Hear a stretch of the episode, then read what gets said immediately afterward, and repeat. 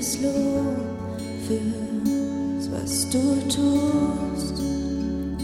Alles Lob für das, was noch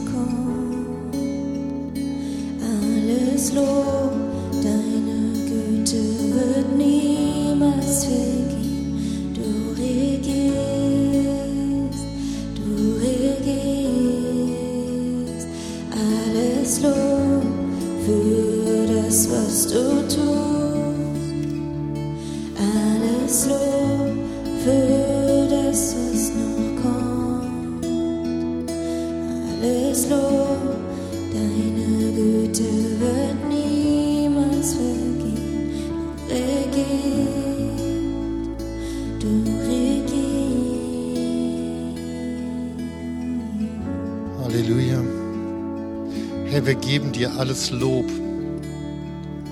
Nicht nur für das, was du tust, auch für das, was kommt, aber wir geben dir vor allen Dingen Lob für das, was und wer du bist.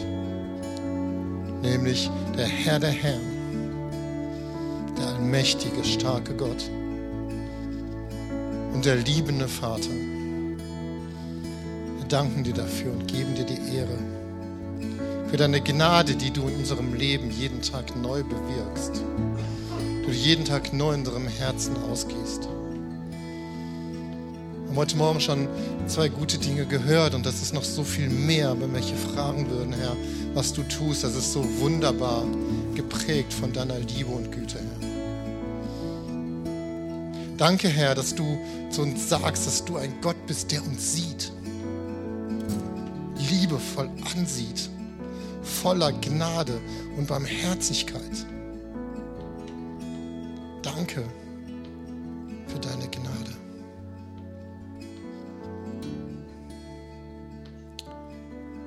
Halleluja. Amen. Amen.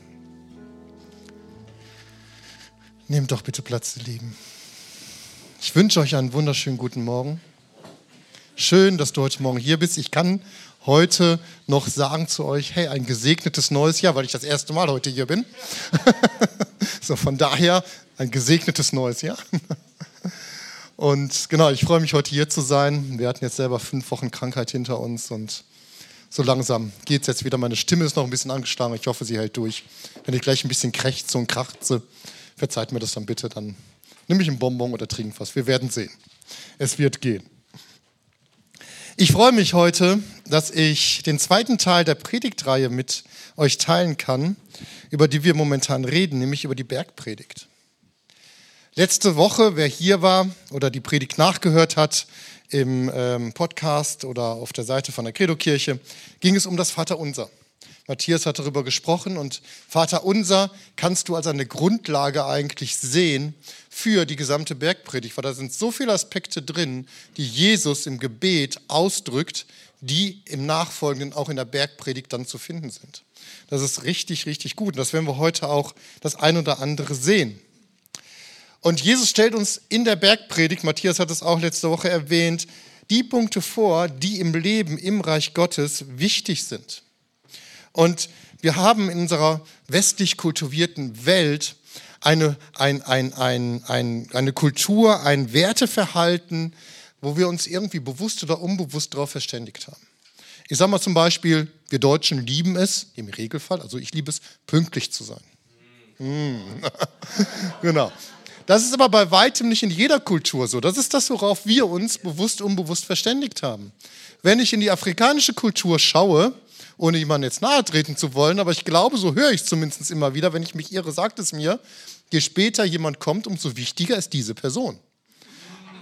Ja, also, das ist ein ganz anderes Verständnis von Pünktlichkeit. Und so ist es auch im Reich Gottes. Im Reich Gottes gibt es eine Reich Gottes Kultur, die wir leben dürfen. Und Jesus zeigt uns mit der Bergpredigt, was in diesem Reich Gottes wichtig ist wie wir uns verhalten können und sollen. Und das nicht aus uns heraus, dafür ist es das Reich Gottes, sondern auch mit seiner Kraft. Und diese Themen, die Jesus in der Bergpredigt anspricht, sind heute genauso aktuell wie damals. Da hat sich nichts von geändert, weil das Reich Gottes verändert sich nicht. Es ist das Gleiche damals, es ist das Gleiche heute und es wird das Gleiche bleiben in Ewigkeit. Amen. Und von daher ist es wichtig, dass wir darüber nachdenken und nachsinnen. Die Bibel fordert uns auf, denkt über das Wort Gottes nach. Sie benutzt das, den Begriff meditieren. Ja, sinnt darüber nach, lasst das Wort in euren Gedanken, durch eure Gedanken, durch eure Herzen immer wieder neu gehen, immer wieder neu drüber nachdenken, damit wir es wirklich verinnerlichen und dann letztendlich auch leben können. Und die Grundlage von allem, auch in der Bergpredigt, auch das, was wir heute hören, ist diese Vertrauensbeziehung, von der Matthias letzte Woche auch gesprochen hat. Wir beten im Vater unser, Vater unser. Vater, Papa. Aber steht dort im Urtext, Papa eine intime Ansprache. Und so können wir in dieser Beziehung leben. Und das ist die Grundlage. Es ist nicht, dass es hier jetzt mit Knüppel kommt, das musst du machen, das musst du machen, sondern die Grundlage ist diese intime Liebesbeziehung zu unserem Vater im Himmel. Und heute wollen wir uns über das Thema äh, der breite und schmale Weg mal einmal austauschen und Gedanken machen. Es ist ein kurzer Abschnitt in der Bibel, es sind zwei Verse, aber diese beiden Verse haben es in sich. Und da wollen wir heute einmal reingehen. In Matthäus 7, 13 bis 14 lesen wir, geht ein durch die enge Pforte, denn die Pforte ist weit und der Weg ist breit, der ins Verderb führt. Und viele sind es, die da hineingehen. Die Pforte ist eng und der Weg ist schmal. Denn die Pforte ist eng und der Weg ist schmal, der zum Leben führt. Und wenige sind es, die ihn finden. Und lass uns mal kurz überlegen, zu wem redet Jesus hier? Er redet zu den Juden, die mit den Geboten aus dem Alten Testament vertraut waren. Sie haben versucht, danach zu leben. Zu diesen spricht er hier. Und die landläufige Meinung über diesen Text heute ist, der breite Weg ist der einfache und der schmale hat mit Verzicht zu tun und ist langweilig. Und man muss auf Dinge verzichten und die Gesetze halten. Wenn Jesus das in diesem Kontext zu den Leuten, zu der er redet, zu denen er redet, gemeint hätte, dann hätte er gesagt, ihr lieben Juden, meine Landsleute, ihr haltet noch nicht genug die Gesetze, sondern ich lege euch jetzt hier noch oben was drauf, was ihr halten müsst. Ich meine, wir lesen es gleich auch, Jesus hat es erweitert, aber in anderem Zusammenhang hat er es gemeint. Ja, wenn er gesagt hätte, wenn er das gemeint hätte, hätte er zu den Jungen gesagt, was ihr macht, was die Gesetze, die Mose euch gegeben hat, die Gesetze, die die Gesetzeslehrer euch gegeben haben, die reichen noch nicht aus. Ihr seid noch nicht gut genug. Ihr müsst noch mehr machen. Aus euch heraus, aus eurer Kraft heraus. Ich gebe euch noch mehr und reißt euch doch jetzt endlich mal zusammen. Wenn er das gemeint hätte, in diesem Kontext, dann hätte er andere Aussagen, die er gesagt hatte, hätten an Wert verloren, an Bedeutung verloren. Dann wären die wertlos gewesen. Ein Beispiel. Er hat gesagt, mein Joch ist leicht und sanft. Wenn er gemeint hätte, hey, ihr müsst euch zusammenreißen und noch mehr tun, dann hätte das Wort, mein Joch ist leicht und sanft, an Bedeutung verloren und wäre eine Lüge gewesen. Also, lasst uns einmal verstehen, dass er das damit nicht gemeint haben kann. Ja, er wollte hier nicht noch mehr drauflegen, dass die Leute das aus eigener Kraft schaffen, denn das war das Problem damals. Das Problem war, dass sie die Gesetze versucht haben, aus eigener Kraft zu halten aus ihrer Kraft heraus, aus eigener Anstrengung. Und das, wenn es jemand nicht geschafft hat, wurde er gerichtet. Andere haben ihn verurteilt. Ja, ich erinnere mich an die Situation, ja, selbst die Pharisäer haben zu den Jüngern, zu Jesus gesagt, was haltest du den Sabbat nicht? Ja, ein Gesetz halte den Sabbat und sie haben die Jünger verurteilt, weil sie ihn nicht gehalten haben. So sind sie damals miteinander umgegangen. Und die Leute haben untereinander gerichtet. Und auf der anderen Seite, wie haben die Leute dann vielleicht auch darauf reagiert? Sie haben resigniert und haben gesagt, boah, das bringt ja eh nichts. Ich kann aus meiner Kraft die Gesetze eh nicht halten. Also kann ich direkt leben, wie ich will. Dann brauche ich nichts zu halten und gehe in Ausschweifungen hinein. Auch da gibt es ja genügend Beispiele in der Bibel, wo das so war. Aber kennen wir das heute nicht auch? Gehen wir heute manchmal nicht auch so miteinander um? Schau mal, ich bin doch ein guter Christ, ich bin sonntags hier im Gottesdienst, ich gehe zu den Gebetsveranstaltungen. Nichts dagegen, das ist gut, das sollen wir tun. Ich möchte jeden ermutigen, das zu tun. Kommt vorbei und seid hier und lasst uns die Versammlungen nicht missen. Aber wenn wir dann rausgehen und wir sehen jemanden draußen, der raucht und gehen zu ihm hin, wie? Du rauchst noch? Du willst ein guter Christ sein? Dann ist das nicht gut. Weil dann ist es genau das, wovon Jesus hier spricht, dass wir nicht einander richten sollen. Nichts, ich will nicht sagen, dass das Rauchen gut ist, versteht mich richtig. Ja, aber wir sollen auch einander nicht richten und wir legen sonst jemandem ein Joch auf und geben ihm Druck. Und interessant ist, in diesem Kapitel 7, wo wir jetzt auch diesen, diesen Predigtext heute Morgen haben, etwas vorher am Anfang, spricht Jesus davon, nämlich genau über diese Situation. Was siehst du aber den Splitter im Auge deines Bruders und den Balken in deinem Auge bemerkst du nicht? Er warnt davor, hey, richte nicht den anderen, kümmere du dich mal um dich selber und guck, dass du mit mir in einer guten Beziehung lebst, ja, und dass wir miteinander klar sind. Den anderen, das soll mal meine Sorge sein. Ja, richte nicht den anderen. Damit leitet er den Text ein. Also lasst uns das einmal im Hinterkopf haben. Worum geht es denn jetzt auf diesem schmalen Weg? Und wir wollen uns jetzt mal dem schmalen Weg mit unterschiedlichen Sichtweisen nähern. Einmal aus der Sichtweise der Erlösung. Was bedeutet der schmale Weg, wenn ich über die Erlösung Jesu nachdenke? Und dann ist der schmale Weg eine Aufnahmevoraussetzung, um in das Reich Gottes zu kommen. Nämlich eben nicht aus eigener Kraft noch mehr selbst zu leisten und einen noch schwierigeren Weg gehen zu können, sondern ganz im Gegenteil. Ja, in dem Kontext, dass Jesus nicht noch was oben drauflegen will, da sagt er auch in den Seligpreisungen, Matthäus 5, Vers 3, selig sind die geistlich Armen, denn ihrer ist das Himmelreich. Also diejenigen, die nichts haben, die nichts bringen können, die sich nichts verdient haben, die vor der Gesellschaft nichts wert sind, zu denen sagt er, du bist selig. Das ist eine Aufnahmevoraussetzung in das Reich Gottes. Die zweite Aufnahmevoraussetzung ist, die moralische, eigene moralische Bankrotterklärung. Ja, die moralische, eigene moralische Bankrotterklärung. Lukas 18, 13 bis 14 lesen wir, und der Zöllner stand von ferne, wagte nicht einmal seine Augen zum Himmel zu erheben, sondern schlug an seine Brust und sprach, O Gott, sei mir Sünder gnädig. Ich sage euch, dieser ging gerechtfertigt in sein Haus hinab, eher als jener. Und dann haben wir es nicht auf der Folie, da steht, denn jeder, der sich selbst erhöht, wird erniedrigt werden, wer sich aber selbst erniedrigt, wird erhöht werden. Also die eigene moralische Bankrotterklärung. Ich bin nichts. Ich kann nichts aus meiner Kraft tun. Ich brauche die Gnade Jesu und darauf kann ich mich werfen. Und das muss ich anerkennen. Das ist eine Aufnahmevoraussetzung. Ich erkläre, ich schaffe es nicht. Ich brauche dich. Ja? Und dann das dritte ist der Glaube an Jesus als Retter. Auch das müssen wir annehmen, dass er der Retter ist. Das ist der schmale Weg, daran zu glauben und das zu nehmen. Und wie kann ich das machen? Es ist der Glaube, es ist eine Entscheidung zum Glauben, dass das, was in der Bibel steht, wahr ist. Nämlich, dass er der Retter und der Erlöser ist und dass er ans Kreuz gegangen ist für deine und für meine Sünden. Das ist ein Vertrauensschritt, den ich hier gehen muss, um das zu ergreifen. Ich muss den Schritt des Vertrauens auf ihn zutun und sagen, Jesus, ich vertraue dir, dass das die Wahrheit ist und ich glaube das und nehme das an. Das ist der schmale Weg. Aus dem Blickwinkel der Erlösung. Also nicht noch mehr To-Dos, sondern Eingestehen der Verlorenheit und Glaube an Jesus, den Erlöser und nicht aus eigener Kraft und Anstrengung das Heil zu verdienen.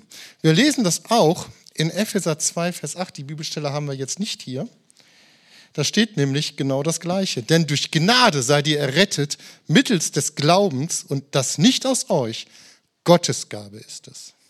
Aus Gnade sind wir errettet, nicht aus Werken. Warum? Auf das niemand sich rühme. Weil dann hätten wir wieder die Situation, ach guck mal, wie toll ich doch bin. Was ich doch alles machen kann. Ich bin doch so gut. Also habe ich den Platz im Himmel, habe ich doch verdient. Nee, hast du nicht. Ich auch nicht. Keiner von uns. hat den verdient. Denn es ist rein aus Gnade. Aus Gnade sind. Das müssen wir annehmen und dürfen wir annehmen und dürfen wir glauben. Jetzt gehen wir noch mal ein bisschen tiefer in den Text rein, nämlich eine andere Sichtweise, was der schmale Weg bedeutet. Der schmale Weg bedeutet auch eine Art Lebensqualität. Wieso Lebensqualität? Das sehen wir jetzt gleich. Wir fangen mal an. Am Anfang des Verses steht, geht ein durch die enge Pforte. Und ich habe mal nachgeschaut, was heißt denn geht ein? Das ist eine Aufforderung. In den ganzen beiden Versen hast du keine Aufforderung, dass du auf dem breiten Weg eingehen sollst, sondern du hast die Aufforderung, geht ein durch die enge und schmale Pforte. Und dieses geht ein, das ist eine aktive Handlung, die vollzogen werden muss. Es ist eine aktive Entscheidung, die jemand treffen muss. Es passiert nicht automatisch, sondern ich muss aktiv hineingehen. Ich muss eintreten in diese schmale Pforte. Das ist meine Entscheidung, die ich treffen muss, um das zu tun. Und im übertragenen Sinne bedeutet es auch, dass ich hingelange zu etwas, beziehungsweise dass ich etwas erlange oder erhalte. Aber bleiben wir nochmal bei dieser aktiven Entscheidung, die ich treffen muss. Es geht nicht, dass ich mich nicht entscheide. Egal was ich tue im Leben, auch im Alltag, ich treffe eine Entscheidung. Auch wenn sie mir nicht bewusst ist. Ich mache ein Beispiel. Du sitzt im Zug, stell dir das mal vor sitzt hier gerade auf dem Stuhl, stell dir mal vor, du sitzt jetzt hier mit ganz vielen Menschen in einem Zug. Und der nächste Bahnhof kommt. Der Bahnhof Hamm wird angekündigt. So, jetzt hast du die Möglichkeit, dich zu entscheiden, aktiv, ich stehe auf. Wenn der Wagen anhält, der Zug anhält, gehe ich zur Tür, mache die Tür auf. Nee, so geht das oder so geht das, je nachdem. Oder drücke auf den Knopf. Dann geht die Tür auf und ich gehe raus. Das ist eine aktive Entscheidung, die du treffen kannst. Was passiert, wenn du nichts machst und keine Entscheidung triffst? Dann bleibst du sitzen, genau, und fährst zum nächsten Bahnhof. Ich weiß nicht, was danach kommt, keine Ahnung. ja. Nichts, nichts. Vielleicht fährst du bis Münster durch, keine Ahnung. Ja.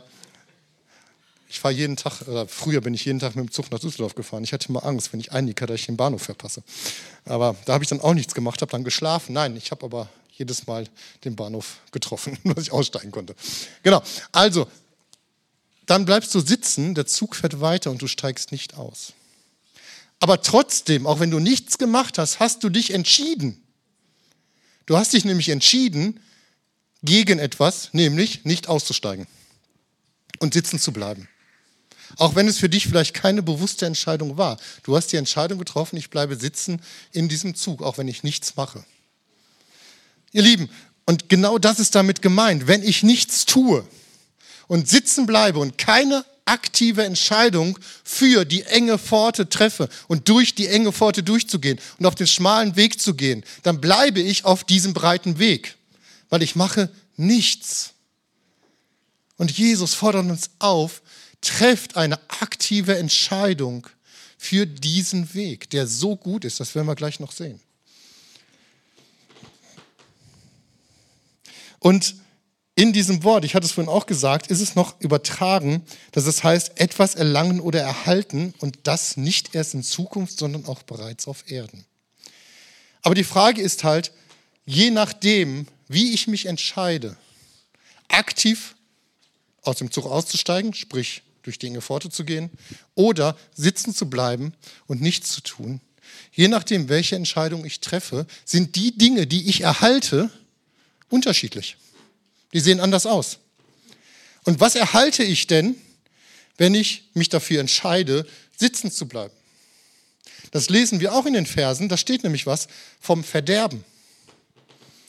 Und Verderben in dem Sinne, bedeutet Zerstörung, Vernichtung, Vergeudung, Verschwendung, Verlust, Untergang, Ruin. Das Verderben spricht auch davon, dass ich das ewige Leben nicht erlange, sondern dass das ewige Leben in den Ruin geht. Das ist damit gemeint, das empfange ich, wenn ich auf diesem breiten Weg bin. Und hier geht es um Lebensqualität, weil das ist schon heute. So, jetzt sagst du mir, Thomas, aber Lebensqualität auf dem breiten Weg? hey, das ist doch so gut, ich kann doch die Vorzüge dieser Welt genießen. Ich kann mich frei entscheiden, ich muss keinen fragen, wenn ich irgendwas tue. Ich kann nach meinen Wünschen leben, die manchmal vielleicht auch egoistisch sind.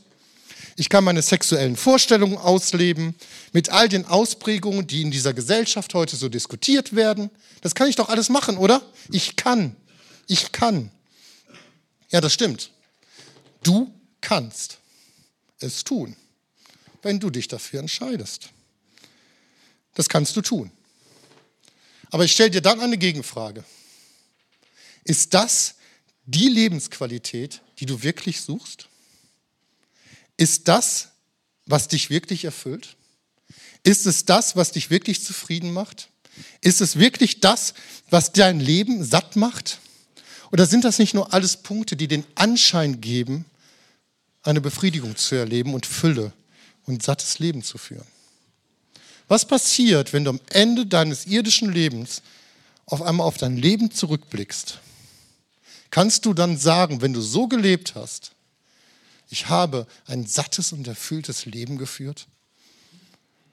Ich bin mal ganz frech und behaupte, nein, das wirst du nicht können. Warum kann ich das sagen? Weil ich selber erlebt habe, was diese Dinge in meinem Leben bewirkt haben und was die mit mir gemacht haben.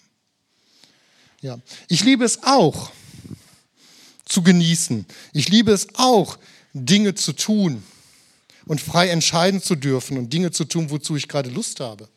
Ich bin ein freiheitsliebender Mensch. Ich mag Einschränkungen nicht. Unbedingt. Man darf lernen, damit umzugehen. Aber dann gab es auf einmal einen besseren Job in meinem Leben. Dann gab es auf einmal eine Gehaltserhöhung in meinem Leben. Und ich habe mich gefreut. Ich habe gedacht, ja, Super, auf diese Stufe wollte ich schon immer kommen. Jetzt habe ich es geschafft. Jetzt kann ich tun, jetzt kann ich mir was leisten, jetzt brauche ich nicht nachfragen. Ich muss mir keine Gedanken darüber machen, wo ich Geld ausgebe oder nicht. Hey, das ist cool. Aber ihr Lieben, das hielt nur eine kurze Zeit. Weil, und schon schielte ich zur nächsten Gehaltserhöhung. Zur nächsten Stufe nach oben. Zur nächsten Karriereleiter oder Sprosse, Karrieresprosse auf der Karriereleiter das hält doch nur eine kurze Zeit. Und deswegen kann ich das sagen, das hält nicht auf Dauer. Und du hast dich schnell dran gewöhnt. Und dann gehen dir Gedanken durch den Kopf, ach wäre ich doch. Ach, wenn ich doch so viel Geld verdienen würde. Ach, wenn ich doch nur das Auto hätte oder den Urlaub machen könnte. Oder, oder, oder, oder, oder, oder. Und all die Dinge, die machen nicht satt. Also mich haben sie nicht satt gemacht. Und wenn ich so leben würde, würde ich am Ende des Tages sagen, ja, es war kein erfülltes Leben, weil innerlich habe ich immer noch eine Sehnsucht. Innerlich habe ich immer noch ein Manko. Innerlich fehlt mir noch was an Befriedigung. Ja. Es geht nicht darum, dass wir die Sachen nicht genießen dürfen. Aber es geht darum, worauf bin ich ausgerichtet und was macht innerlich mich satt. Wenn ich so lebe, muss ich nach kurzer Zeit den nächsten Kick wieder haben. Dann muss ich wieder irgendwas tun, oder irgendwie in eine Richtung gehen, die mich wieder befriedigt. Das hält nicht lange an. Das ist immer nur kurze Zeit. Also, das ist das, was wir bekommen, wenn wir auf den breiten Weg gehen, wenn wir sitzen bleiben im Zug und keine aktive Entscheidung treffen. Und was erhalten wir denn, wenn wir uns aktiv für den anderen Weg entscheiden? Das lesen wir in Vers 14. Und da steht, der Weg ist schmal der zum Leben führt. Der Weg ist schmal, der zum Leben führt. Und dieses Leben ist ein schöner Begriff, da steht Zoe. Und Zoe bedeutet physisches Leben, aber auch das ewige Leben. Und welches zugleich göttliches und unvergängliches Leben ist. Und dieses übernatürliche und göttliche Leben hat zwei Ausprägungen. Einmal die zukünftige, auf die Ewigkeit gerichtet, aber, und das ist das Interessante, und deswegen sprechen wir von Lebensqualität, auch auf das heutige Leben, auf das Jetzt, auf hier, auf dich und auf mich heute. Am 15. Januar 2023, musst du kurz überlegen, gilt das für dich heute, dieses göttliche und übernatürliche Leben. Und dann geht es in der Bibelstelle auf einmal darum, wenn ich mich entscheide, habe ich ein vorteilhaftes Leben oder habe ich ein Leben, was nachteilige Wege mit sich bringt, nämlich auch auf die Ewigkeit bezogen. Aber auch schon heute, wir haben gehört, Ja, Verderben, destruktiv. Verderben ist Ruin, Verderben ist Verlust. Ja, und darum geht es, um die Wege, wie ich mich entscheide. Und das entscheidet meine Lebensqualität, die ich habe. Auch heute schon. Und dann geht es letztendlich auch darum, wie ich mein Leben mit meinem liebenden Vater führe. Welche Beziehung habe ich denn zu ihm? Es geht um die Beziehung, die intime und vertrauensvolle Beziehung zu ihm, die er sich so sehr sehnt, wo er uns mit so viel Segen überschütten möchte. Wir lesen das auch, und das ist ganz interessant, in Epheser 1, Vers 3. Ihr kennt diese Bibelstelle, da geht es darum, dass wir gesegnet sind mit jedem göttlichen Segen aus der Himmelswelt. Und dieser Begriff Segnung, der bedeutet, dass wir ein erfülltes und sattes Leben führen können, dass wir einen reichen Ertrag haben in unserem Leben, dass wir einen Nutzen in unserem Leben haben und dass wir ein Geschenk bekommen haben. Du kannst auch sagen, dass wir ein glückliches Leben führen. Und das möchte unser liebender Vater. Dass wir ein glückliches Leben führen, in diesem Sinne, dass es satt und erfüllt ist. Und deswegen segnet er uns mit jedem Segen aus den Geistlichen, aus, aus, der, aus der Himmelswelt. Und hier sehen wir eine Parallele zu dem, was Jesus in der Bergpredigt gesagt hat. Ja, dieses Leben so eh, das ist so satt und so reichhaltig, voller Segen, voller Nutzen, voller Ertrag, voller rentabler Wege. Und das ist identisch mit dem, was Paulus gesagt hat. Und Paulus hat das erlebt. Und das ist interessant.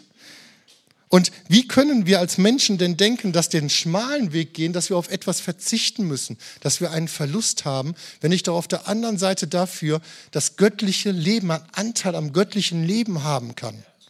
Und in dieser wunderbaren Liebesbeziehung zu meinem Herrn leben kann, der mir doch alles gibt, was ich brauche. Er möchte mich doch gar nicht berauben. Wir haben es doch letzte Woche auch von Matthias gehört, von dem, was er selber erlebt hat in seinem Leben, wo Gott ihn versorgt hat. Ja, wir beten doch im Vater unser, ja, dass er unser tägliches Brot gibt. Das heißt doch, dass wir darum bitten, dass er uns das gibt, was wir brauchen. Und er weiß doch am besten, was wir brauchen. Und er sieht doch unseren Herzenswunsch, den wir in unserem Herzen tragen. Das heißt nicht, dass jeder Motorrad kriegt. Ja. aber auch, vielleicht auch.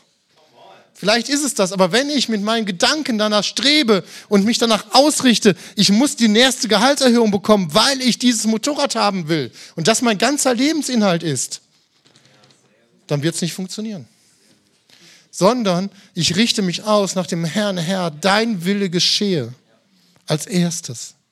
Und dann wirst du mir das geben, was ich brauche. Und dann wirst du meinen Herzenswunsch auch erfüllen. Und du willst, dass es mir gut geht. Und dann gehört auch ein Motorrad dazu, dass es einem gut geht. Amen. Ja, ganz klar. Also, lasst uns zuerst nach ihm ausstrecken, nach seinem Willen fragen, in Gemeinschaft mit ihm leben. Und darum geht es. Und dann wird er Segen schenken. Es geht um dieses Gottvertrauen und Zutrauen und an die, um diese Beziehung. Und ich sagte gerade, Paulus hat das geschrieben in Epheser und er kann das schreiben, weil er es selber in seinem Leben erlebt hat. Paulus ist jemand, der eine Geschichte hat, eine Herkunft hat, eine Abstammung hat, auf den er sich was einbilden konnte. Ja, er ist aus dem besten, aus einem guten Haus geboren. Er war Pharisäer, hat eine, eine, eine, eine Stellung gehabt in der Gesellschaft, allein von seiner Familie her. Ja, man war geachtet. Er war geachtet. Und dann hat er die Gesetze als Pharisäer eingehalten. Das hat ihm auch Achtung gebracht. Er ist aufgestiegen. Er ist die Karriereleiter nach oben gegangen. Ja, hat die Christen hinterher verfolgt wie kein anderer. Auch das hat ihn Achtung gebracht und Ehre gebracht in seinem Umfeld. Und dann schreibt er aber in Philippa 3,7, früher hielt ich all diese Dinge für außerordentlich wichtig, seine Abstammung und seine Herkunft und das, was er getan hat. Aber jetzt betrachte ich sie als wertlos angesichts dessen, was Christus getan hat. Ja, alles andere erscheint mir wertlos verglichen mit dem unschätzbaren Gewinn, Jesus Christus, meinen Herrn, zu kennen. Kurzes Break. Jesus Christus, meinen Herrn, zu kennen. Hier ist von dieser Beziehungsebene die Rede. Er kennt Jesus. Jesus ist ihm ganz tief begegnet und er wurde, hat an anderer Bibelstelle steht es drin, in den dritten Himmel mit versetzt. Er hat das Paradies gesehen. So lesen wir das in 2. Korinther 12. Ja, er ist Jesus begegnet ganz tief und er kennt seinen Herrn. Und vor dem Hintergrund, dass er ihn kennt und diese Beziehung zu ihm hat und diese intime Beziehung und diese Gemeinschaft hat, sagt er, ich habe alles andere verloren und betrachte es als Dreck, damit ich Christus habe und mit ihm eins werde. Das ist das, was Jesus gebetet hat in Johannes 17. Die Einheit mit ihm. Danach strebt er. Und ich verlasse mich nicht mehr auf mich selbst oder meine Fähigkeit, Gottes Gesetz zu befolgen, also nicht meine Kraft, meine Abstammung, mein Wissen, sondern ich vertraue auf Christus, der mich rettet, denn nur durch den Glauben werde, werden wir vor Gott gerecht gesprochen. Ihr Lieben, wenn Paulus hier sagt, ich betrachte es als Dreck, dann ist das schön verklausuliert im Deutschen, dass wir es hier im Gottesdienst sagen können. Im Eigentlichen steht da, ich sage es jetzt nicht. Ja, das ist nett ausgedrückt. Und das, was ihm ausgemacht hat früher, er hat es weggeschmissen, weil er Jesus begegnet ist. Und er hat ein Leben geführt, was ihn innerlich satt gemacht hat, obwohl er jede Menge Mist in seinem Leben erlebt hat. Er wurde verfolgt, er wurde gesteinigt, er wurde, wurde, wurde. Er war im Gefängnis, wir wissen das alles. Und trotzdem sagt er, das andere, was ich vorher gelebt habe, ist Dreck, weil mein Inneres ist satt hat ein erfülltes Leben für Christus geführt, weil er Christus kennt. Und auch das können wir heute erleben. Jesus schenkt uns diese Lebensqualität. Je mehr ich persönlich mit ihm zusammen bin, je mehr ich mich seiner Liebe aussetze, je mehr Zeit ich mit ihm verbringe, je mehr ich ihn kennenlerne, umso füllter ist mein Leben. Das macht mich satt und zufrieden. Und wenn ich das nicht tue, dann merke ich das auch dann strebe ich anderen Dingen hinterher, die wirklich wertlos sind, die keine Dauer, nicht äh, dauerhaft was ausmachen. Ja, ey, meine Kinder haben mir zu Weihnachten einen Tag Wellness geschenkt. Ich freue mich schon drauf. Mein Sohn wird mit mir gehen. Wir werden einen wunderbaren Tag Gemeinschaft haben. Vater und Sohn mal richtig ausgiebig auch quatschen. Das ist richtig cool. Und ich mag Wellness. Und ich mag auch Motorradfahren. Ja, ich freue mich, heute scheint die Sonne. Okay, aber es ist kalt. Ich freue mich wieder auf wärmere Tage, wo ich wieder Motorrad fahren kann. Das ist richtig gut. Ich freue mich drauf. Das mache ich gerne. Aber der Wellness-Tag geht vorbei. Die Motorradtour geht vorbei. Aber Gottes Liebe, die bleibt in Ewigkeit. Ja, und das ist das, was mich erfüllt. Ich darf die anderen Dinge, darf ich mich dran erfreuen und darf ich nehmen. Aber wenn es darum gehen würde, was ist dir wichtiger, dann würde ich sagen, die Beziehung zu Jesus und seine Liebe. Dann verkaufe ich mein Motorrad, dann lasse ich den Wellness-Tag sein. Weil diese Beziehung ist mir wichtiger, wenn ich mich da entscheiden müsste. Ja, was will ich sagen? Lebensqualität zu bekommen, diese Lebensqualität zu bekommen, muss ich Zeit mit Jesus, mit dem Heiligen Geist verbringen und ich muss in die Beziehung investieren. Und das muss ist jetzt kein Gesetz, sondern weil ich weiß, was Jesus für mich getan hat weil ich seine Liebe kennengelernt habe, weil ich gemerkt habe, dass er mir ein sattes Leben schenken will und kann und wird, möchte ich darin investieren. Das ist kein Muss, sondern ich möchte es von Herzen. Und es geht um Hingabe. Wir beten im Vater unser, dein Wille geschehe. Hat Matthias darüber gesprochen. Dein Wille geschehe. Paulus hat das gelebt und hat sein Leben hingegeben für ihn und hat im Gegenzug dieses satte Leben bekommen. Das können wir auch. Das können wir auch. In Johannes 15 spricht Jesus davon, in ihm zu bleiben, also am Weinstock und seine Gebote zu halten, aus der Beziehung zu ihm. Wir bleiben in ihm und können seine Gebote halten. Ich sage, und werden seine Gebote halten. Weil wenn ich in ihm bin und diese Gemeinschaft habe, dann habe ich gar keinen Bock, irgendwie einen Mist zu machen ja, sondern dann strebe ich danach, Herr, was willst denn du?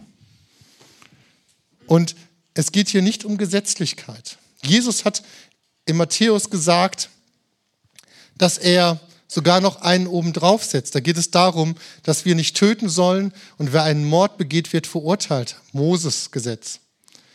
Aber er sagt schon der, der nur zornig auf jemanden ist, wird verurteilt. Wer zu seinem Freund hat, du Dummkopf, der erwartet das Gericht. Also er setzt hier nochmal einen drauf eigentlich vom Verhalten. Aber geht es um Gesetz? Nein, es geht nicht um Gesetz, sondern es geht um die Beziehung. Wenn ich die Beziehung habe, dann verurteile ich den anderen nicht. Dann sage ich zu meinem Bruder nicht, du Dummkopf. Sondern ich begegne ihn in der Liebe Gottes. Ja, das kommt ganz automatisch aus meinem Herzen heraus. Das ist der Schlüssel, die Beziehung der Lösung und damit können wir anderen dann auch begegnen. Und dann nochmal das Gebot, Sabbat zu halten. Wozu ist das Gebot denn geschrieben worden? Das Gebot ist doch für uns Menschen geschrieben, damit wir regenerieren, damit wir Zeit mit Gott verbringen, damit wir zur Ruhe kommen können und nicht ausbrennen. Ja, und diese Dinge, die kann ich aus dieser Perspektive heraus, aus seiner Beziehung heraus halten. Und dann, das sind die Worte, die wir kennen aus der Bibel. Aber dann gibt es noch die Dinge, die Gott zu dir persönlich spricht. Die Gott zu dir persönlich spricht. Streckst du dich nach seinem Willen aus und weißt du, was er in dein Leben hineingesprochen hat, was er mit dir machen möchte, was er tun möchte durch dich und für dich? Weißt du das? Hast du das in deinem Herzen? Auch das sind Dinge, wo er sagt, das ist der schmale Weg. Ja, dann gehe ich vielleicht in die Gemeinde und nicht mit irgendwelchen Leuten am Biertisch und ähm, am Stammtisch und trinken Bier zusammen. Dann kriege ich vielleicht einen dummen Spruch, das mag sein. Aber ich weiß, da, wo Gott mich in dem Moment hinschickt, da soll ich sein, weil das der Wille ist für mein Leben. Da soll ich hingehen. Nicht aus Gesetzlichkeit heraus, aber aus der Liebesbeziehung heraus, weil er alles getan hat und wir dürfen dort ja, mit ihm zusammen sein und dieses Leben, dieses Zoe-Leben, die Fülle, ein sattes Leben dürfen wir bekommen und dürfen wir leben.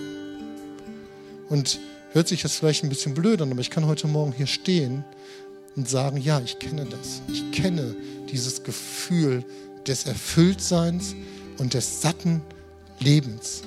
Habe ich das immer in meinem Leben? Habe ich das jeden Tag? Nein. Ich strecke mich immer mehr danach aus. Aber ich kenne Momente, wo Gott mir so begegnet ist, wo ich sage, ja, danach strecke ich mich mehr aus. Und alles, was ich da habe, was ich da empfinde, was ich da bekomme, ist so viel mehr als das, was die Welt mit ihren Angeboten geben kann. Und da möchte ich euch ermutigen, auch mit hineinzugehen, euch danach auszustrecken. Dieses Leben der Fülle und das ewige Leben zu bekommen und zu haben. Und es fängt an mit der Entscheidung. Geht ein in eine aktive, ist eine aktive Entscheidung, eine aktive Handlung, die ich tun muss. Wenn ich sitzen bleibe, dann fährt der Zug weiter und ich sitze drin und werde gefahren. Das ist auch ein schönes Bild. Ich werde gefahren. Aber ich kann mein Leben in dem Sinne anders bestimmen, dass ich sage, ich treffe bewusst die Entscheidung für den Herrn. Und dann kommt er und gestaltet mit dir zusammen das Leben, was er für dich vorbereitet hat. Wir wollen jetzt gleich nochmal in eine Zeit der Anbetung gehen. Aber bevor wir das tun, bist du heute Morgen vielleicht hier und sagst, ewiges Leben habe ich nicht. Und dieses Leben der Fülle habe ich nicht. Ich bin genauso unterwegs von Kick zu Kick, von Aktion zu Aktion in dieser Welt und strecke mich immer danach aus, das nächste zu erreichen. Und ich bin innerlich leer und eigentlich sehne ich mich genau nach dieser Fülle, nach diesem satten Leben. Und dafür, das ist auch diese aktive Entscheidung, dafür ist Jesus in diese Welt gekommen und ist gestorben. Genau für deine Lehre, die du hast. Nämlich, dass er dir dieses erfüllte Leben schenken will. Er ist dafür gestorben, dass wenn du dich schlecht fühlst, dass er dir diese Last nehmen will. Matthäus sagt Jesus, kommt her zu mir, die ihr mühselig und beladen seid. Und mühselig und beladen können wir von vielen Dingen sein. Wir können davon von Sünde beladen sein. Ja. Wir können dort Qualen erleben in unserem Leben weil wir nicht in der Beziehung zu Jesus sind.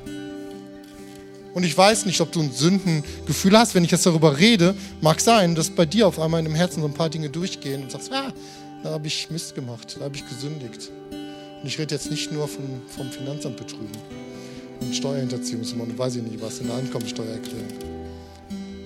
Sondern da fühle ich mich wirklich schlecht, weil ich da Mist gemacht habe. Und Gott macht dir das gerade klar. Und wenn du noch nicht diese Entscheidung für diesen Jesus getroffen hast in deinem Leben, wenn du noch nicht diese Erlösung von deinen Sünden bekommen hast, die Vergebung noch nicht erhalten hast von deinen Sünden, noch nicht das ewige Leben hast, noch nicht dieses Zoe-Leben empfangen hast, was du heute empfangen kannst und heute schon Gültigkeit hat. Ändern sich deine Umstände? Nein, das sage ich nicht. Deine Umstände können sich nicht brauchen, ändern sich vielleicht nicht oder werden vielleicht noch schlimmer, ich habe keine Ahnung. Aber es kommt nicht auf deine Umstände an, sondern es kommt auf deine innere Haltung an. Auf das, was du in deinem Herzen, in deiner Seele erlebst. Nämlich dieses Fülle, dieses, dieses volle Leben. Das kann er dir schenken, trotz deiner widrigen Umstände. Wenn du das noch nicht hast, lade ich dich gleich ein, diese Entscheidung zu treffen, die enorm wichtig ist für dein Leben. Vielleicht können wir alle einmal aufstehen.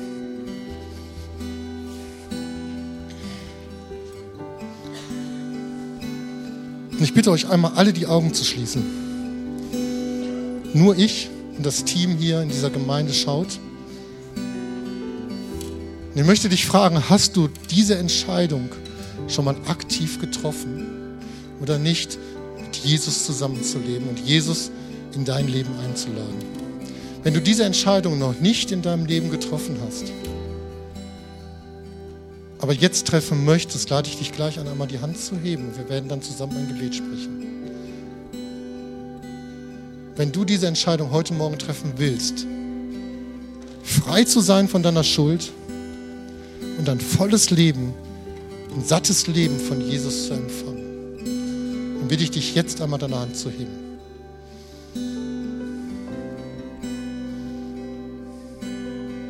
Moment Zeit, wenn dich das betrifft diese Entscheidung treffen möchtest, hebe jetzt deine Hand.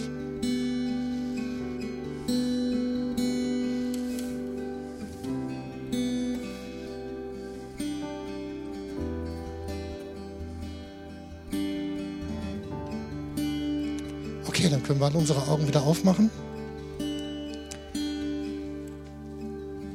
Möchte ich eine zweite Frage heute Morgen stellen, wenn wir gleich in die Anbetung gehen. Wenn du sagst,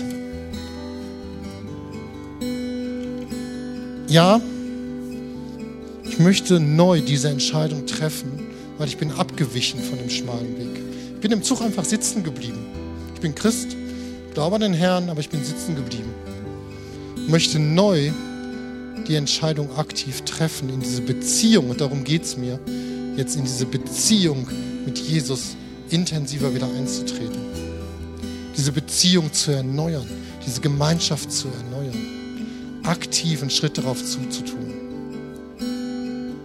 Da möchte ich dich bitten, wenn du das willst, diese Entscheidung in der Anbetungszeit gleich bewusst zu treffen. Zu sagen, ja, hier, hier bin ich, du siehst mein Leben und ich gebe mich dir neu hin. wenn du sagst, ich möchte jemand, dass jemand mit mir dafür betet, halte ich dich ein, nach vorne zu kommen. Wir werden hier gleich Beter haben kannst gerne auf diese Personen dann zugehen und dort mit ihnen sprechen und dass ihr dann gemeinsam dafür betet. Oder am Ende des Gottesdienstes gerne ins Foyer zu gehen. Auch dort werden wir dann noch das Gebetsangebot haben und da kann dann jeder auch hingehen, der noch andere Gebetsanliegen hat natürlich. Aber wenn du möchtest, kannst du gleich hier nach vorne kommen. Du kannst dich eh frei in dem Raum bewegen. Ob du Gebet haben möchtest oder nicht, kannst dich hinknien, hinsetzen, hinlegen, nach vorne kommen, was immer du tun möchtest. Aber du kannst auch Gebet dann in Anspruch nehmen oder du machst es mit deinem Herrn selber aus. Herr, ich danke dir für dein Wort. Ich danke dir, dass du ein wunderbarer Gott bist, der für uns so viel bereithält. Dass wir ein sattes, erfülltes Leben führen können, weil du in uns das bewirkst, weil du das schenkst, weil du deine Gnade ausgießt, weil du deine Liebe ausgießt, weil du alles getan hast dafür, was notwendig ist. Ja, und ich möchte immer mehr in dieses Leben hineinkommen. Ich möchte immer mehr von dir dieses satte Leben empfangen. Ich möchte immer mehr verstehen, wie du bist, wer du bist und was du in meinem Leben bewirken möchtest. Herr, ich möchte immer mehr diese enge, intime Beziehung leben mit dir.